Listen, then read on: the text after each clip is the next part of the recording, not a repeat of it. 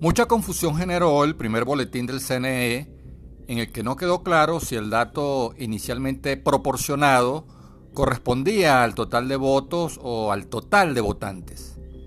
Recordemos que al momento de votar en la pantalla salían cinco preguntas. Si cada respuesta se cuenta como un voto, la sumatoria infla por 5 el total de participantes. El número de boletas, una por votante, es lo que refleja la participación real.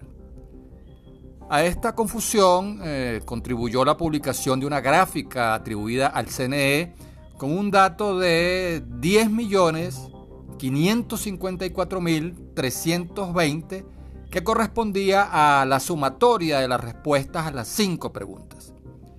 Al dividir este número entre 5, el resultado era un promedio de 2.120.000, equivalente al total de boletas o número real de participantes. Para evitar esta confusión se ha debido informar desde un principio el número total de papeletas escrutadas.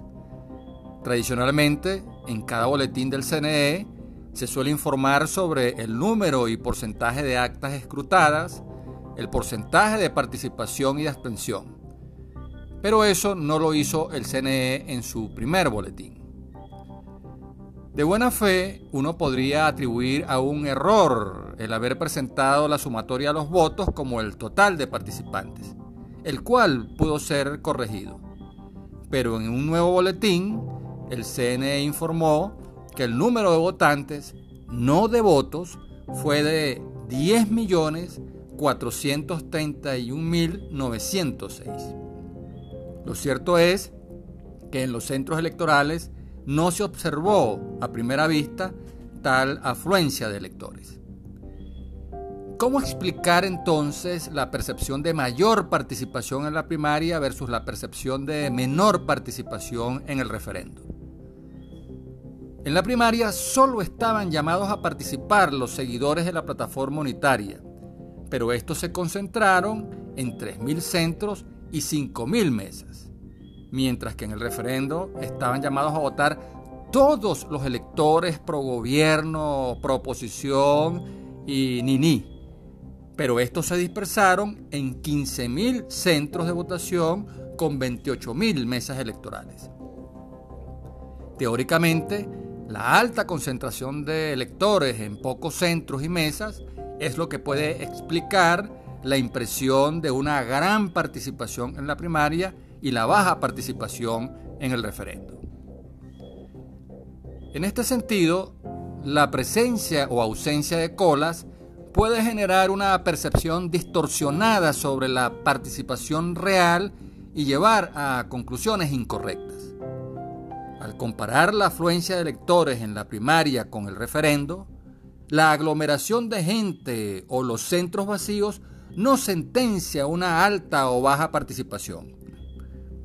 Esta percepción está muy influida por el número de centros de votación, la cantidad de mesas y urnas, el horario y la eficacia del sistema en cada evento electoral.